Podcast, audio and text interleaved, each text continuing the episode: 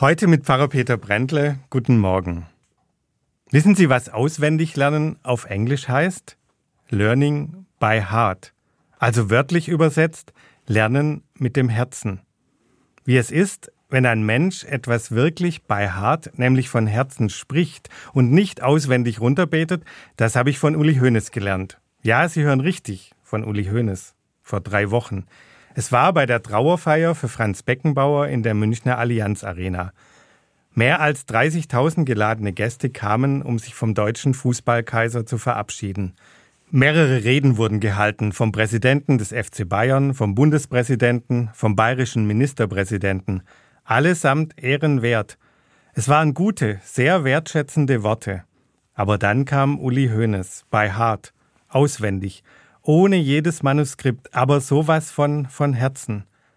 Und weil Uli Hoeneß von Herzen sprach, kam das, was er sagte über den Menschen, den Fußballer und vor allem seinen Freund Franz Beckenbauer auch bei mir und in meinem Herzen an.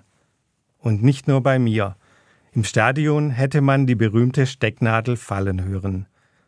Man muss ihn nicht mögen, den Uli Hoeneß, den alten Haudegen, die fleischgewordene Abteilung Attacke des FC Bayern München.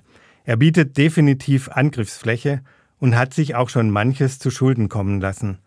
Aber das war in dem Moment alles nicht wichtig. Denn da hat sich einer von seinem Freund verabschiedet und gezeigt, was in seinem Herzen geschrieben steht. Und so Menschen erreicht. Mit dem Herzen. Das will auch ich mich öfter trauen.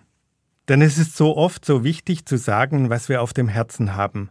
Weg von dem, was Mann sagt, weil Mann es halt sagt und es sich vielleicht richtig anhört. Und noch was.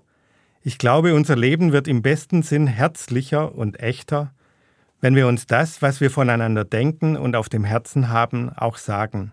Am besten zu Lebzeiten. Pfarrer Peter Brändle von der Evangelischen Kirche in Wendlingen am Neckar.